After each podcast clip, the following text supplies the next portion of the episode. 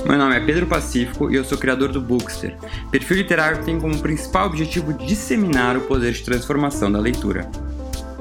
Neste podcast, eu recebo convidados plurais e com diferentes formações para compartilhar com a gente não só um pouco da sua relação com a leitura, mas também as suas próprias histórias.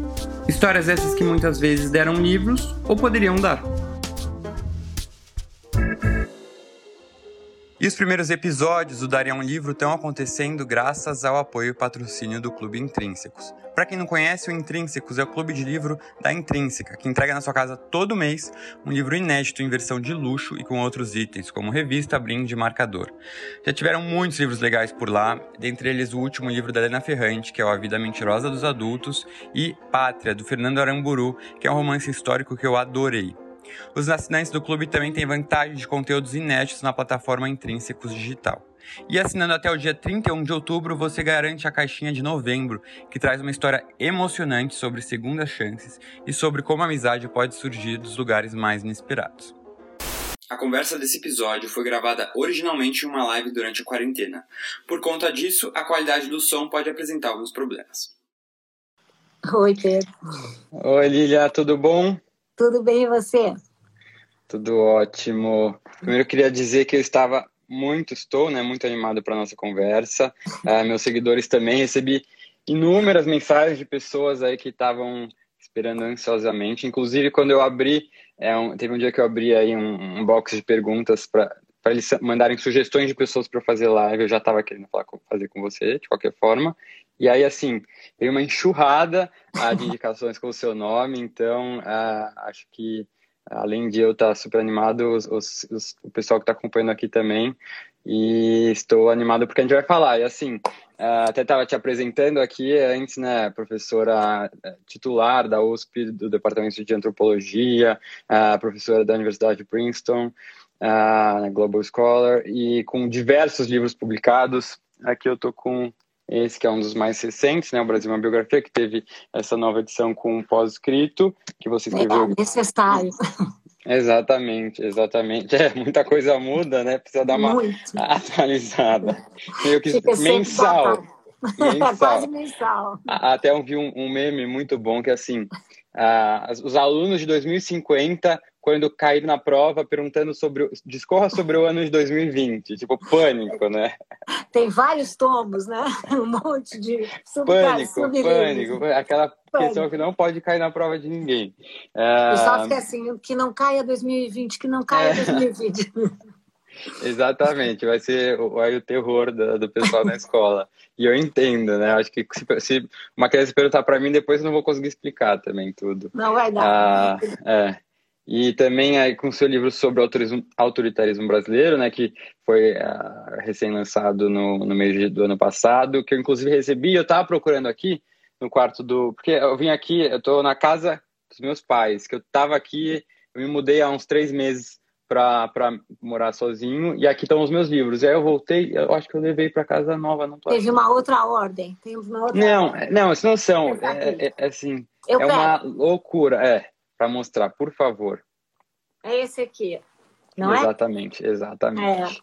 É. eu recebi da companhia na época, até mostrei aqui nos stories, mas assim, deve estar tá em algum. Ah, não, eu também já não estava encontrando a biografia do Lima Barreto, deixa eu buscar lá que eu já encontrei também. Você vê que eu dou muito trabalho, essa que é a verdade. muitos, muitos livros, muitos livros. É muito aqui, trabalho. Ó. Vou pegar uma canetinha aqui. Uhum. Ah, Lima Barreto, Triste Visionário. Que é, um com essa capa linda do Dalton Paulo, né? Maravilhosa, maravilhosa. Ah, então, pessoal, vão anotando aí os livros da Lili para quem não tem, porque a maioria já deve ter também, imagino. Ah, também escreveu um livro sobre escravidão, sobre a questão ah, né, do racismo ah, é no Brasil. da nossa atualidade, né, Pedro? Totalmente. Absolutamente. Totalmente, totalmente. E, e assim, ah, para começar, eu, eu sempre começo é, perguntando, é, para quem eu trago aqui, qual que é a relação da pessoa com a literatura, com a leitura, assim, para saber como isso surgiu. Mas antes eu queria eu queria é, trazer uma pergunta anterior para você. Tá. Porque é uma pergunta eu acho que podia ser interessante aqui para abrir é, a nossa conversa, que mostra também muito do, né, do, do, momento doido que a gente está vivendo, que causa muitas dúvidas em nós como brasileiros, e principalmente você que escreveu um livro tão recente sobre o autoritarismo brasileiro, que vai fazer uma análise histórica uh, e que mostrando que essa é uma situação muito atual ainda. Como que a gente consegue uh, conciliar a ideia né, que é propagada e as pessoas gostam de falar de que o Brasil é um país tão democrático, né, um país uh, tolerante, um país pacífico, uh, com o que a gente realmente vive. Por que, que tem essa imagem? que, que é uma imagem que se construiu? Né? Uh, como é que a gente consegue conciliar isso? Bom, antes de mais nada, muito obrigada pelo convite. Uma alegria estar aqui para falar de livros, né? Tão bom, né? Nessa época que a gente vive tão distópica, tão intolerante, né? A gente está aqui num mundo cuidado, né? Num mundo apaziguado. Então, esse último livro que eu escrevi, que se chama Sobre o Autoritarismo Brasileiro, foi considerado, ele saiu no final de maio de 2019, né? Uhum. Foi considerado uma das primeiras respostas escritas, né, sobre a forma de livro à, à eleição de 2018. E eu digo que o livro parte de duas hipóteses. A primeira, para quem reage com espanto diante do que está acontecendo, eu digo e tento provar que os brasileiros sempre foram autoritários. E a segunda é que o nosso presente está lotado de passado. Então, eu penso que o que acontece, a sua pergunta é muito boa, eu converso muito sobre isso ao final do livro, é que durante muito tempo nós quisemos, construirmos em torno dos brasileiros essa ideia de uma democracia racial. Democracia que é preciso perguntar para quem, né? Porque se nós pegarmos todos os dados, pretos e pardos, segundo as categorias do IBGE, correspondem a 56% dos brasileiros, e em todas as áreas eles sofrem discriminação na área da saúde, na área do trabalho, na área a, do lazer, na área da educação. Então, nós também costumamos divulgar aquela ideia de que no Brasil nós tivemos uma boa escravidão. Eu te pergunto, uhum. Pedro, um sistema que supõe a posse de uma pessoa por outra pode Não ser tem como bom? ser bom. Não. Só pode ser violento. Então, o que a gente tem que pensar? Que nós construímos essa imagem de um país pacífico, de um país tolerante, mas o nosso passado e o nosso presente nos condenam. Né? Então, há uma briga entre uma imagem oficial e uma realidade que não combina com nada disso. Uhum. uhum.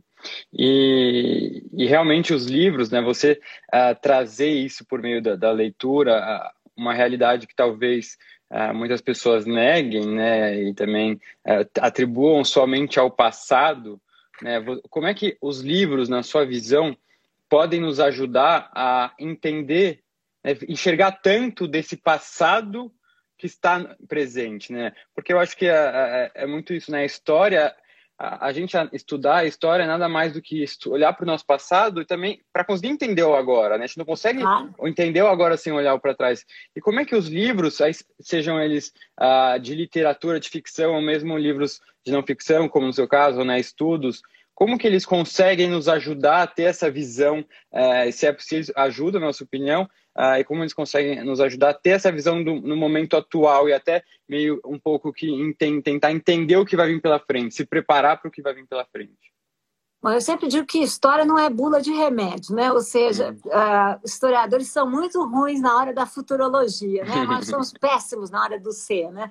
A gente prefere analisar processos fechados, né? Então, por isso que é tão complicado, até nesse livro que você mostrou, O Brasil, uma biografia, no, na primeira versão, nós parávamos nos anos, nos anos Lula, porque a gente pretendeu analisar um, um momento e circunscrever uhum. esse momento, né? É muito difícil você analisar o momento presente. Mas o que, que faz a história? Ela, ela permite entender grandes contradições. Né? Vou dar um exemplo. Você que gosta de muita literatura. O poeta Carlos Drummond de Andrade, Andrade tem um poema, uma citação que eu acho maravilhosa, eu uso no livro, em que ele diz: toda história é remorso. Ou seja, uhum. nós vivemos no nosso presente com uma série de fantasmas do nosso passado. Por exemplo, o Brasil foi o último país a abolir a escravidão mercantil. Né?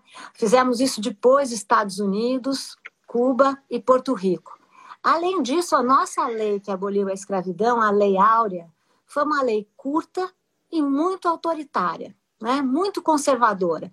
Ela não ressarciu os escravizados e escravizadas, né? Ela não cuidou da inclusão dessa população que estava fora da cidadania durante tanto tempo, não tinha direito à educação, por exemplo, e criou esse longo período do pós-abolição. Isso, então, é para dar um exemplo se a história explica ou não. Isso explica o nosso presente? Mais ou menos. Ou seja, o legado da escravidão é muito pesado entre nós. Né? Tanto que eu acho que a escravidão não foi só um sistema econômico, foi uma linguagem.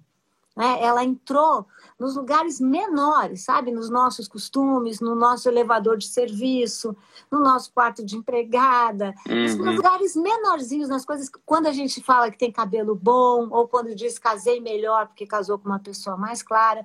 Mas o que os brasileiros estão fazendo hoje? Não adianta a gente usar a história como bengala, porque os brasileiros, nos dias de hoje, estão reconstruindo, em largos termos, o racismo. Um racismo institucional e um racismo estrutural. Por que, que é institucional? Porque está em todas as nossas instituições. A gente pode ir, você vai no ambiente corporativo, você vai nas redações de jornais, vai nas grandes universidades. Os ambientes são eminentemente brancos. Só que a gente não nota, é como se fosse invisível. Uhum. Por que, que é estrutural? Porque, por exemplo, se nós pensarmos na nossa pandemia hoje, a pandemia entrou de avião, portanto, entrou pelas elites, nos bairros de elites. Mas rapidamente a contaminação foi para onde? Para as periferias. E os estudos vão mostrando agora que quais são as populações mais vulneráveis e afetadas as populações de baixa renda e, sobretudo, a população negra. Então, vejam que essas são velhas novas histórias, não é, Pedro? Ou seja, então a história nos ajuda, é uma espécie de raio-x, né? uma forma da gente ficar atento às nossas próprias realidades. Uhum. E quando a gente olha e vê que, no caso da, da Lei Áurea, né, que foi uma lei realmente é conservadora, que não tentou reparar de, algum, de forma alguma né, a escravidão sofrida.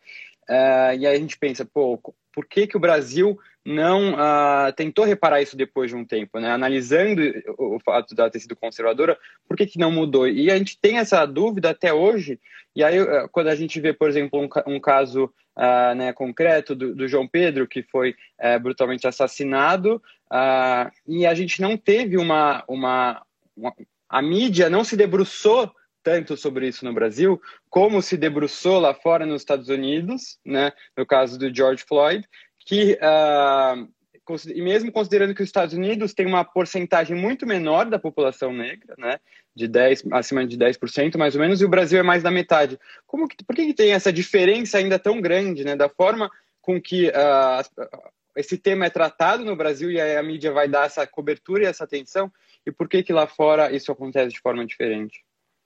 Então, acho ótima a sua pergunta e, sobretudo, quando você diz que é a mídia, porque muita gente fez uma acusação mais grave. Falou que no Brasil ah, esses temas não causam comoção como causam nos Estados Unidos. E a pergunta deve ser: não causam comoção para quem? Eu Exatamente. acho que é a sociedade branca e a mídia que não se comovem. De fato, você está certo, a população afro-americana, né, segundo os termos do censo norte-americano, é, não passa de 11%. Já a população de pretos e pardos, segundo dados do IBGE, uh, ah, corresponde a quase 56% da população brasileira. O Brasil é o segundo país com maior população de origem africana, só perde da Nigéria. E mesmo assim, nós não divulgamos o que acontece. Né? Nós, quem a sociedade branca não vê, não, não se comove e as mídias não se comovem. Eu publiquei um artigo agora nesse, nesse domingo na Folha de São Paulo, chamando que o título era Por que nós brancos temos que ser antirracistas? E eu começava contando, Pedro, o caso do Robson da Luz, que nos idos de 1978, o Robson morava no, em Guaianazes, aqui em São Paulo, né, numa periferia de São Paulo, era um feirante, estava saindo de um baile black uh, e pegou um cacho de ban uma banana de um cacho numa feira em que ele trabalhava. A polícia o, pegou em flagrante, o levou e uh, contou para sua mulher grávida que ele havia desaparecido. Na época não houve muito barulho por parte da uhum. mídia, mas o caso do Robson da Luz serviu de impulso simbólico para a criação do movimento negro, negro nacional.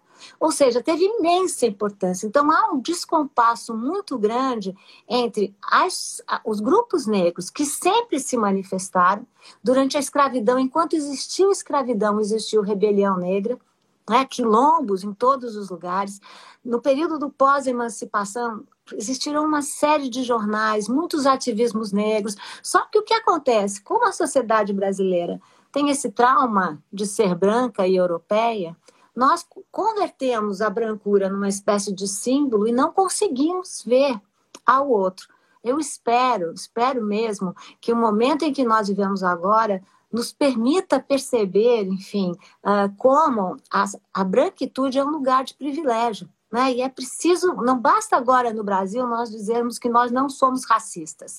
Porque o brasileiro tem, inclusive, essa mania né, de dizer: eu não sou racista, mas você é, não é? Uhum. Não basta, não basta. Nós temos que ser antirracistas. Né? Antirracistas. E, e isso é uma responsabilidade social e pede de nós atitudes. Né?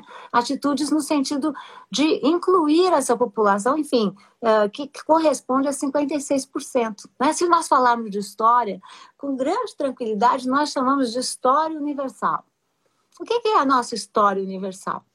É uma história de homens em geral, são todos líderes masculinos, né? E todos europeus.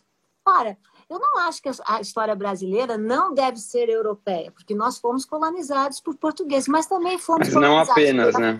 Não apenas. Então é isso que a gente tem que mudar. Até porque quando eles chegaram aqui, já tinha gente aqui, né? Já tinha uma cultura aqui. É, ah. Não é que era vazio, vamos, vamos não. popular, né? Essa Não, vamos tá falar, isso é bem importante. Na época, bom, o, o outro poeta, hoje eu estou de poeta, hein? o Oswald de Andrade, ele dizia que quando os europeus descobriram o Brasil, o Brasil, os brasileiros já haviam descoberto a felicidade.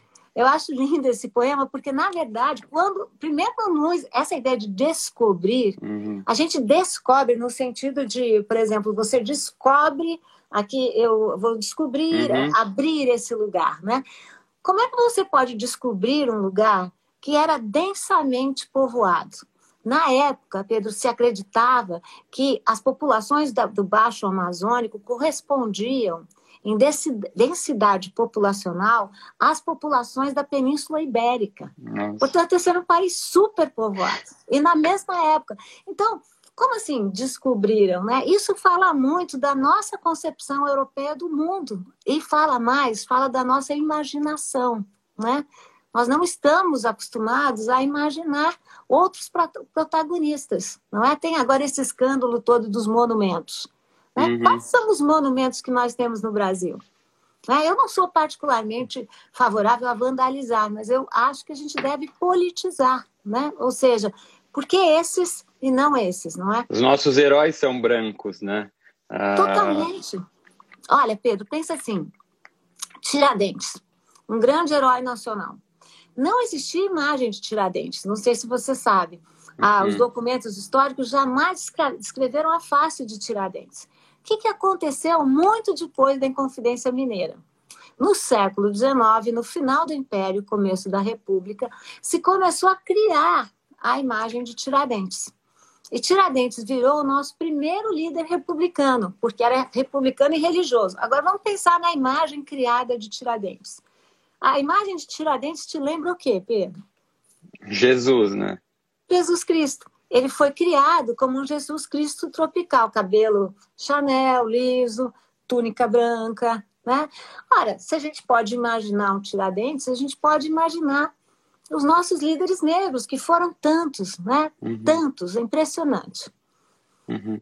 E aí eu acho que a, a, literatura, eu gosto muito de falar isso, sobre isso também, tem um Sim. papel muito importante de tentar resgatar, não só a literatura, né, a leitura como todos os livros, de tentar uhum. resgatar esses heróis é, brancos, esses heróis, desculpa, esquecidos pela história, né, então negros, indígenas, é, que saiam, tanto mulheres também, que saiam um pouco uh, dessa visão uh, desse filtro que é, enfoque que a história dá para o nosso passado. E aí eu vejo, por exemplo, esse ano ele é um livro uh, que está até aqui, ó, que é um livro que assim muita gente gostou da recomendação, começou a indicar, que é o Eu Tituba, Bruxa Negra de Salem. Que é justamente isso, é tentar recontar aqui a história, uh, uma história dos julgamentos uh, de Salem, que é uma história conhecida, e que nunca foi tratada, nunca foi analisada sob a ótica de uma personagem que sofreu lá, uma pessoa, uma mulher escrava negra que sofreu lá e foi totalmente esquecida.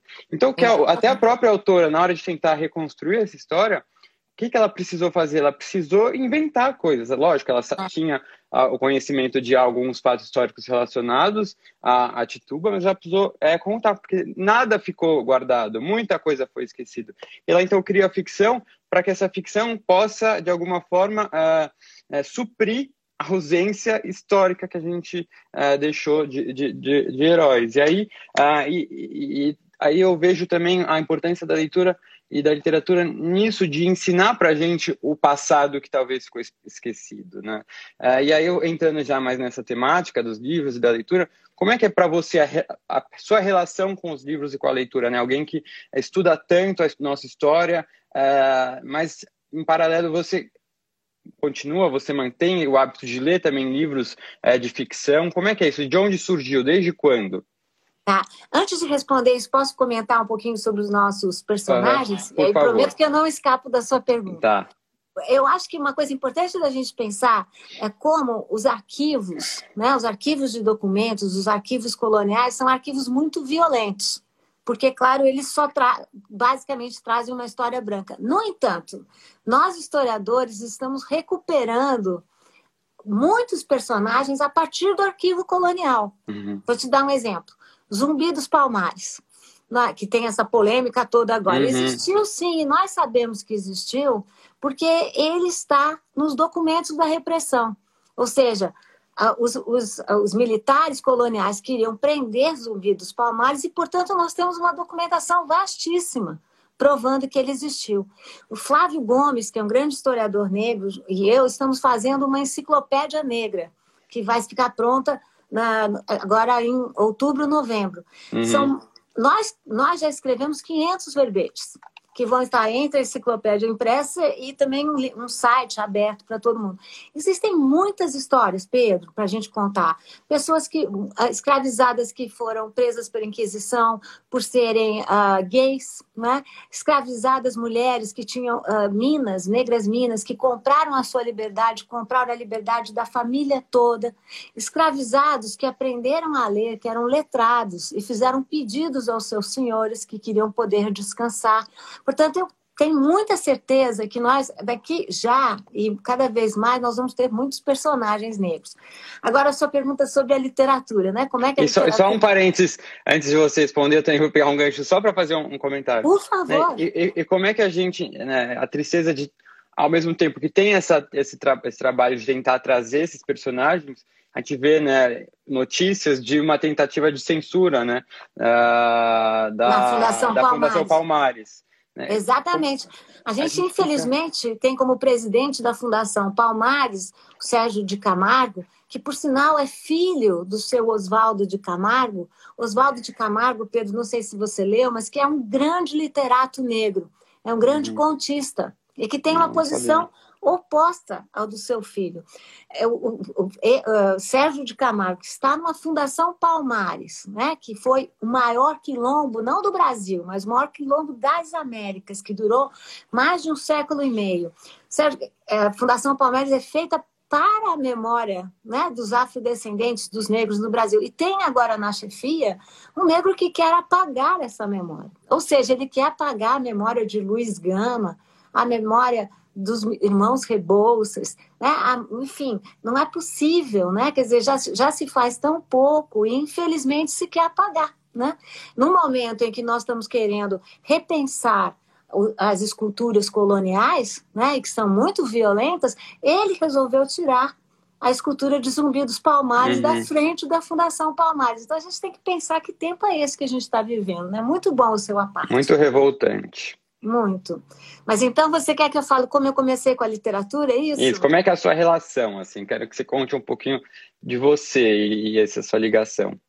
Então, Pedro, eu, eu sou, como professora da USP, as pessoas me conhecem, eu sempre digo que ninguém vai ser um bom cientista humano se não souber, se, não, se for ler só livros da sua área.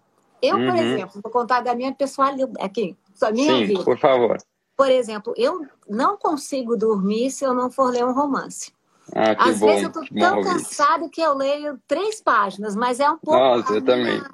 A minha porta de separação, sabe aquela coisa assim? Ou seja, eu falo exatamente isso. É para é. mim vir a chavinha, né? Mas continua. Gente, eu é começo, é, só a sensação de que eu vou ler o meu romance, eu já começo, ai meu Deus, vou começar. Uhum. E aí o uhum. corpo já fica diferente. Já. Relaxa, a respiração né? já é outra. Relaxa. E eu não tenho qualquer preconceito.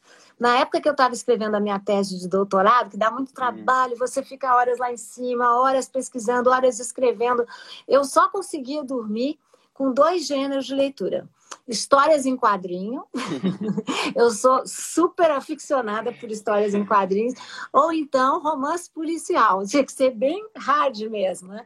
Então, para mim, a ficção é o momento da, da aventura, né? É o momento em que eu imagino. E eu acho que eu tenho a veleidade de dizer, você pode confirmar ou não, mas que a literatura tem uma, uma influência muito grande na forma como eu escrevo.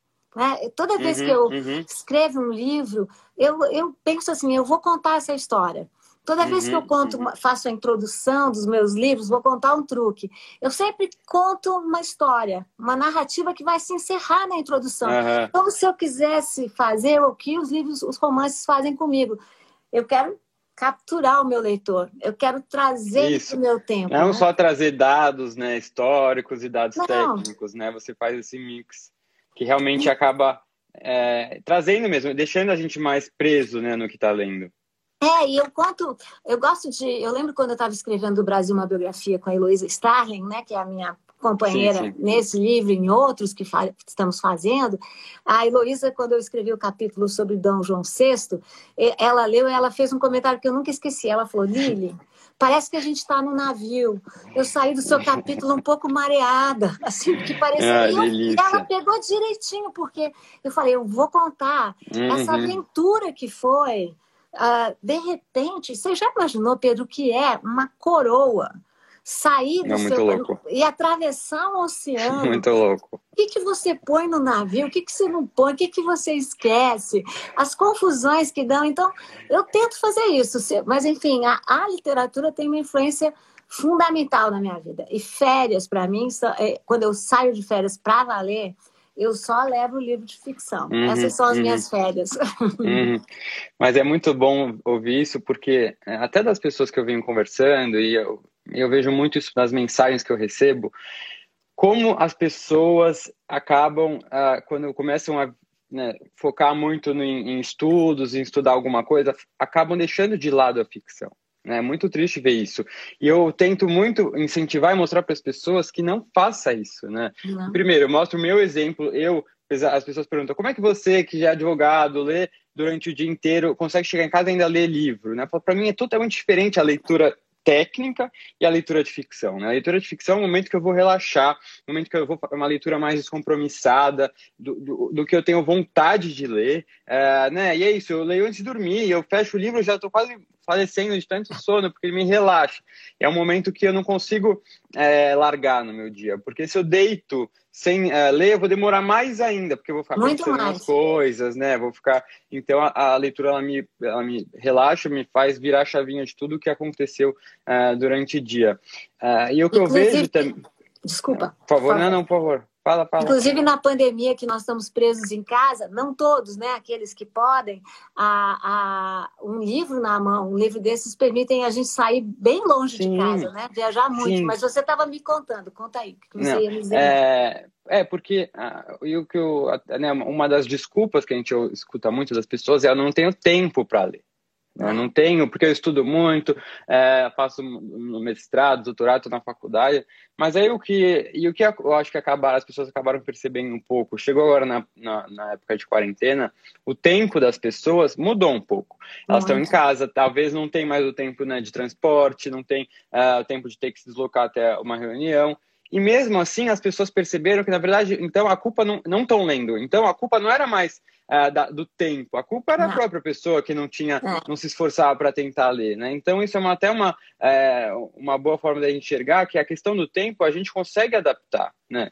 É isso, você que é uma pessoa é, totalmente né, cheia de compromissos e que estuda e, tem aquele momento do seu dia para ler a ficção, né? Eu também acho. Eu também tenho isso, tenho o, o momento do meu final do dia e além de ser um momento de relaxamento, a gente tem que também lembrar uh, como a gente aprende também com a literatura, né? A gente Muito não vai aprender na literatura com as, é, né, não vai ser que nenhum livro técnico que a gente vai abordar e vai absorver questões, né, imediatamente, mas a gente vai aprender sobre o ser humano, né, se colocar no lugar do outro. Eu acho que é uma ferramenta incrível de empatia e eu queria ouvir, escutar um pouco isso de você, né? Até uh, e aí só para terminar essa minha fala, as pessoas uh, recentemente, as pessoas me cobravam para me posicionar politicamente aqui uh, no, no, no, Bookster, e aí eu, eu, eu assim, eu, eu, comecei a falar, gravei umas histórias falando assim, pessoal, uh, aqui eu estou no, no Bookster para tentar atingir o máximo, maior número de pessoas, porque eu acho que a leitura é para todo mundo, independentemente de, se quem, de, de quem, é, se é para uma pessoa com quem eu concordo ou não, ou discordo das opiniões políticas. Eu acho que eu preciso me comunicar com todo mundo, uh, até porque eu acho que a leitura vai ser uma boa reflexão para a pessoa eventualmente é, né, revisitar suas opiniões, os posicionamentos. E, e o que eu quis deixar claro, assim, para quem me segue, eu acho que está muito claro é, qual é a minha posição? Tá muito claro que eu defendo, porque isso tá é assim visível nas minhas escolhas dos livros, entendeu? Se eu estou fazendo esse ano um desafio uh, de ler só uh, autoras mulheres uh, em cada mês, né, para as pessoas lerem comigo. Ano passado de pegar temáticas soci sociais relevantes, né, contra discriminações. Então eu vejo que a, a gente pode escolher a leitura, né? o que a gente escolhe para ler revela também um pouco o nosso. É, é, é um ato político, né? A política uhum. também está na escolha das nossas leituras, ainda que de ficção. Né? Eu queria que você uhum. falasse um pouquinho disso.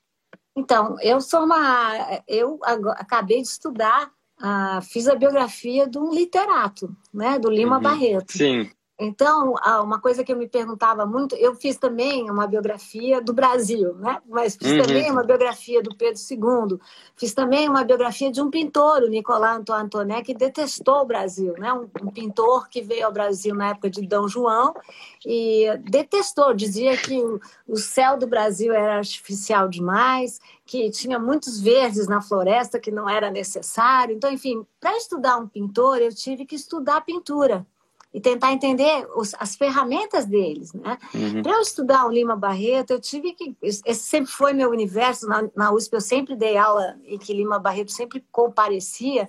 Uhum. Mas para você estudar um escritor, você tem que entrar nesse mundo, né? Tanto que no, na minha, minha biografia do Lima Barreto, que se chama Lima Barreto Triste Visionário, eu começo cada capítulo, quer dizer, o que orienta os capítulos são os livros do Lima Barreto. Mas é impressionante, se a gente tomar o caso de Lima Barreto, como Lima Barreto era um autor muito impactado pelo seu contexto. Né? Então, todos os personagens de Lima Barreto são personagens que falam a nossa alma e falam a nossa realidade. Né? Lima Barreto que dizia, nós, ah, os brasileiros são, são como Robinsons estão sempre uhum. perdidos numa ilha, aguardando, naufragados, aguardando para alguém que os busque, né? Uhum. Ou a crítica que Lima Barreto fazia ao preconceito, né? Que ele dizia uh, no Brasil uh, para os negros uh, preconceito, para os brancos conceito.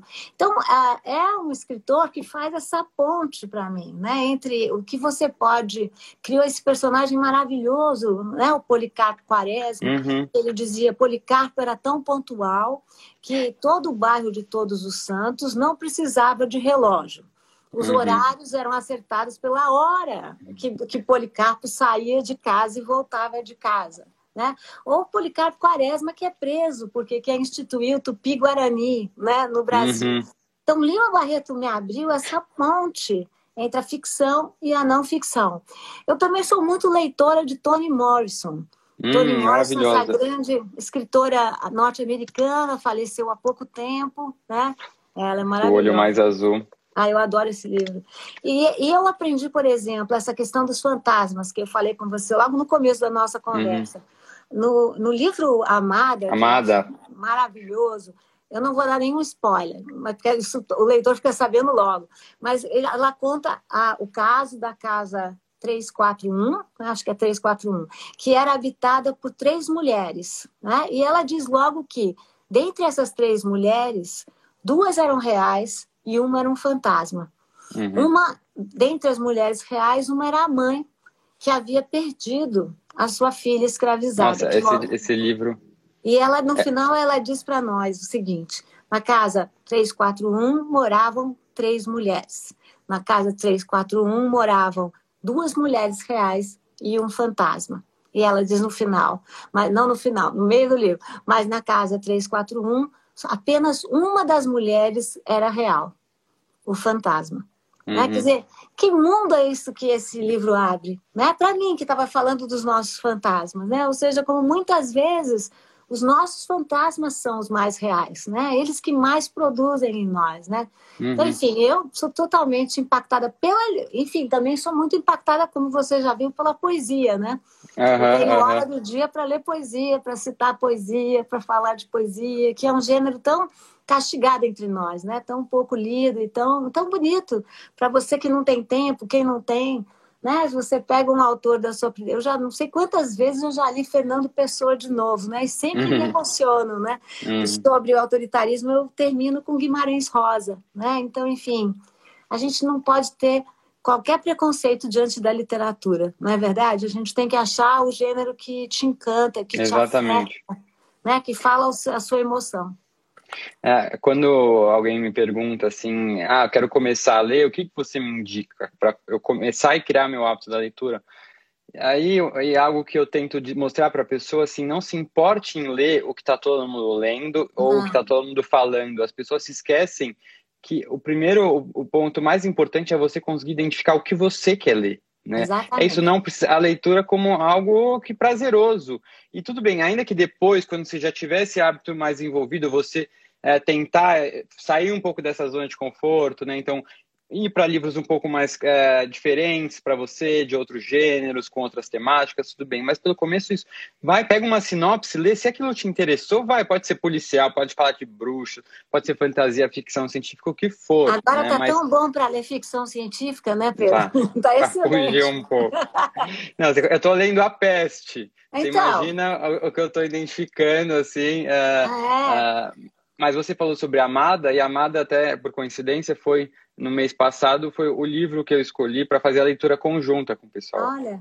E a gente leu esse livro, uh, e muitas pessoas tiveram dificuldade para ler, porque não é um livro fácil mesmo, a autora ficar indo e vindo no começo, uh, mas depois que você percebe você pega um pouco o ritmo e você uh, se desafia, se esforça um pouquinho, quando você termina, é tão gratificante, né? Você ter lido um livro que não foi fácil, foi um desafiozinho, mas que você aprendeu muito e você, é, né? Aquilo fica marcado por muito tempo, né? Pode ficar muito mais marcado do que a gente lê um livro, é, né? O que são os mais vendidos, né? De empreendedorismo que tem um monte. As pessoas ficam preocupadas em ler esses livros porque elas querem aprender, né? A nossa geração de otimizar tempo, então quer ler aquilo achando que vai resolver todos os problemas e pensa que ficção é perda de tempo porque a gente não aprenderia nada. Mas é o contrário, né? Qual a chance é, de eu esquecer é, Amada do que uh, quando, na verdade, eu posso esquecer muito mais facilmente esses livros, né? Os mais vendidos, e não também criticando, mas eu acho que um a gente livro. aprende. Quem, se você tem um bom livro na mão, eu não sei se você tem essa sensação, e as pessoas que estão nos ouvindo têm essa sensação, mas eu, quando eu tenho um livro que, que uh, me afeta muito no sentido de estar afetada, né? Mais do uhum. que o afeto só, né? Eles me af... estou afetada. Uhum. Quando o livro vai acabando, primeiro eu não quero que acabe. Então eu crio todo tipo de subterfúgio para evitar acabar. Eu falo assim: "Ah, vou ler essa página de novo. Ah, deixa eu voltar para aquele capítulo". Eu sei que eu estou fazendo isso. E quando o livro acaba, eu não sei se você sente igual, mas é como se você tivesse perdido um parente seu. Uhum. Sabe, uma, uma ressaca. Pessoa é uma, é uma pessoa é uma... Que, que, você tá lá tão acostumada, uhum. e você perdeu um amigo. E também tem uma outra sensação, porque quando eu estou em Princeton, muitas vezes eu tenho que ficar parte da minha vida sem a minha família, uhum. mais sozinha, coisa que eu não gosto nada. Uhum. Mas eu acho que quando a gente tem um livro, um livro bom, que você curta, né? Por isso que não tem receita, né? Exatamente. É, você nunca está sozinho.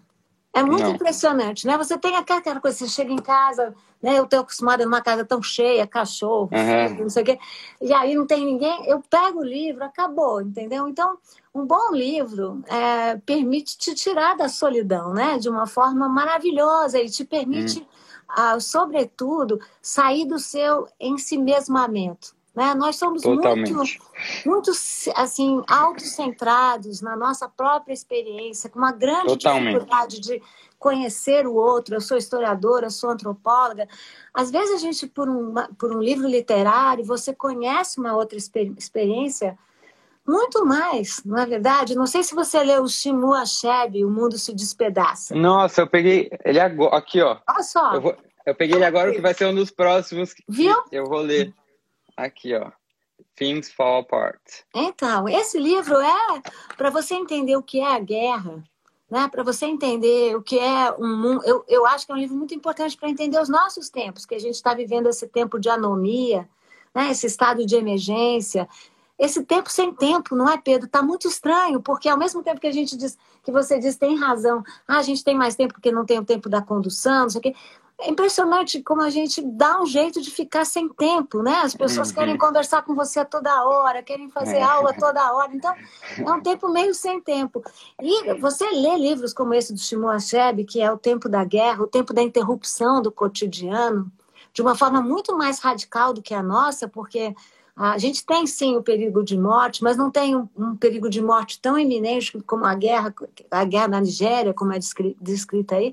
É muito bonito como você entra, sai do, do seu egoísmo, sabe? Como você consegue uh, entrar em outras realidades. Então, uhum. um livro faz isso, né? Faz a gente é. viajar, faz a gente descentrar, né? Nessa a época tão coloca... egoísta, né? A gente se colocar no lugar dos outros, né? Isso é muito. Lógico que a gente nunca vai conseguir, de fato, estar no lugar do outro, nem sentir o que o outro sente, mas a gente consegue, pelos livros, eu acho, que se aproximar o máximo possível de realidades que a gente nunca vai viver.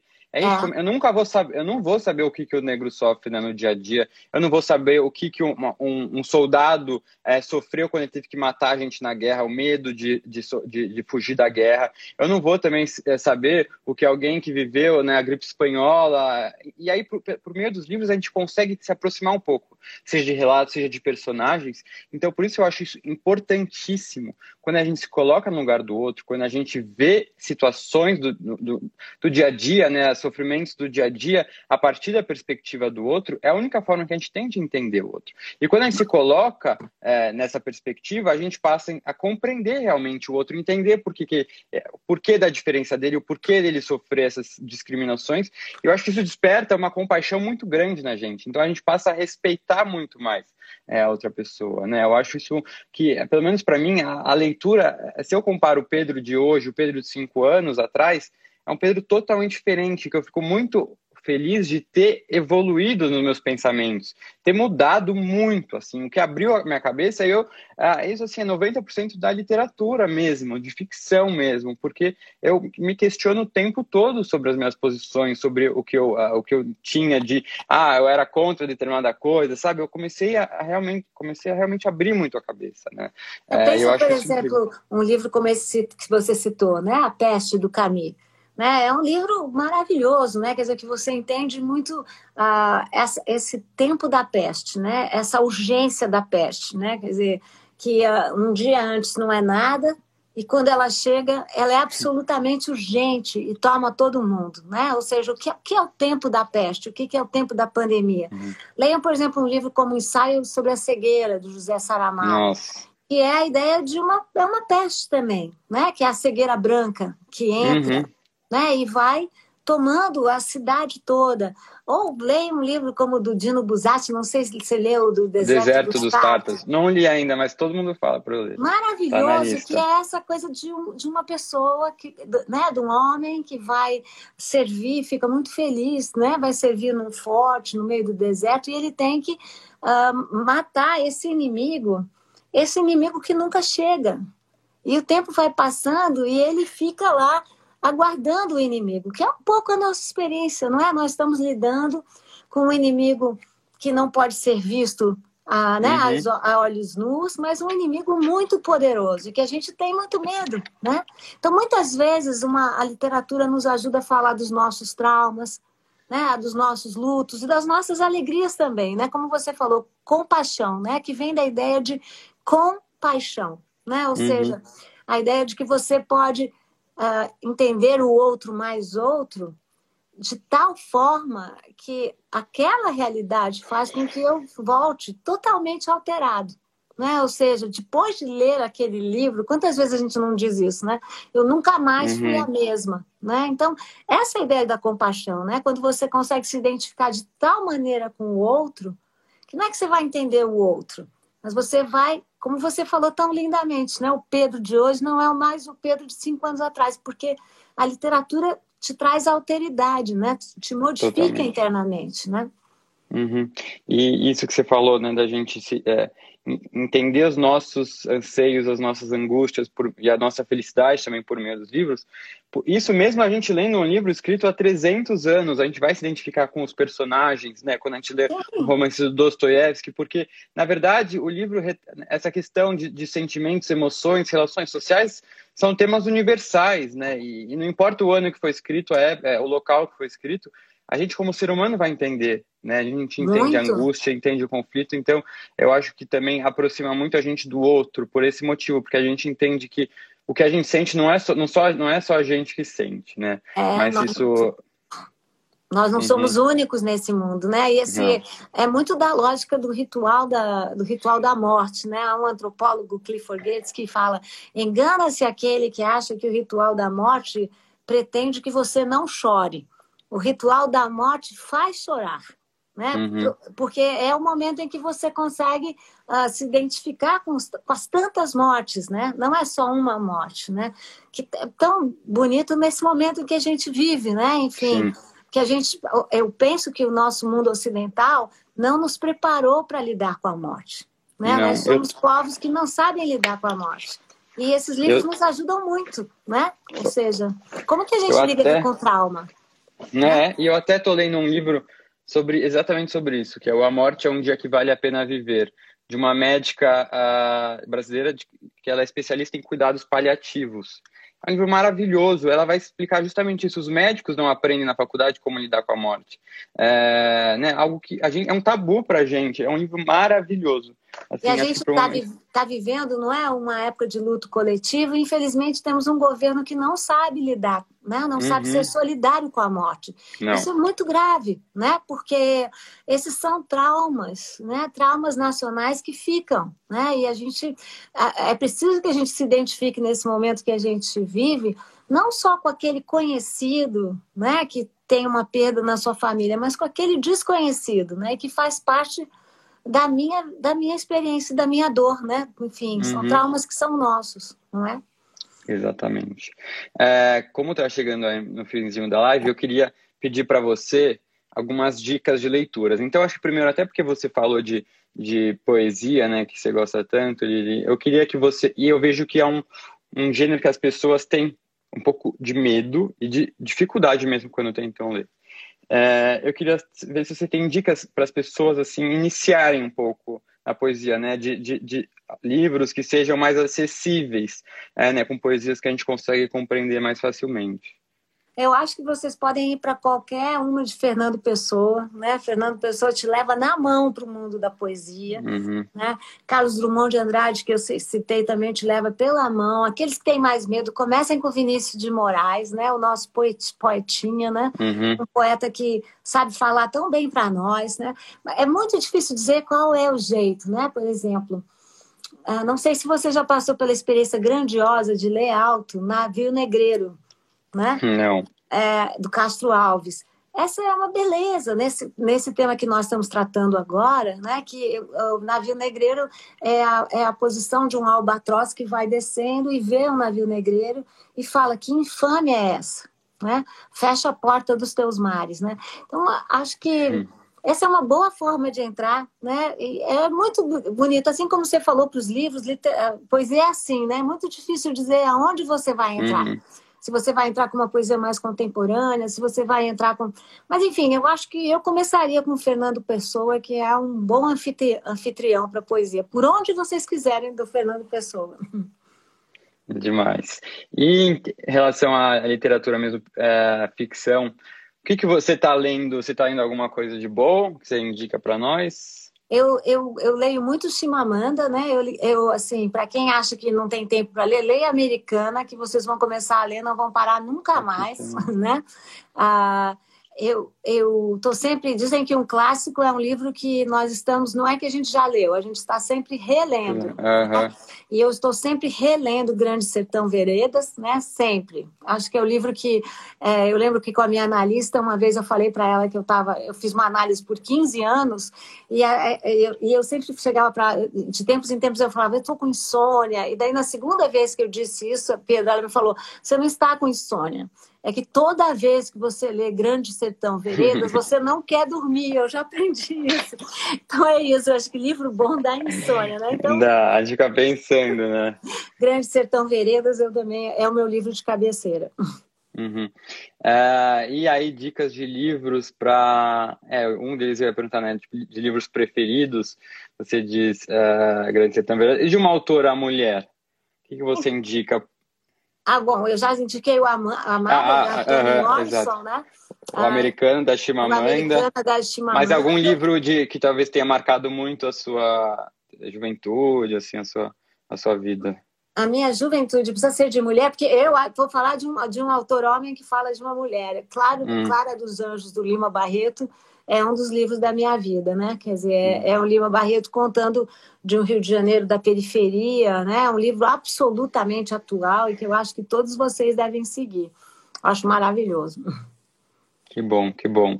Então tá, eu queria te agradecer imensamente um por prazer, essa oportunidade, um essa conversa maravilhosa que você tem tanto a nos ensinar cada vez mais, assim, que se deixasse aqui a gente ficava horas e horas, porque eu tenho tanta coisa é, que eu tenho vontade de saber, mas que pelo menos a gente tem esse primeiro bate-papo, quem sabe a gente repete algum dia, e é isso, continue trazendo, né, né presenteando a gente com tantos livros bons, Obrigada. Ah, e para a gente tentar compreender um pouquinho do que a gente está vivendo, que não é nada fácil, não é uma tarefa não, fácil, né? Não é nada fácil. A gente está vivendo um momento em que a realidade parece ficção, não é verdade? Uhum.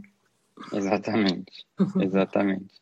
Então é isso, muito obrigado. Obrigado, pessoal, também que acompanhou aqui. A Obrigada, live vai ficar salva é, aqui no IGTV, para quem não conseguiu assistir tudo, só chegou agora.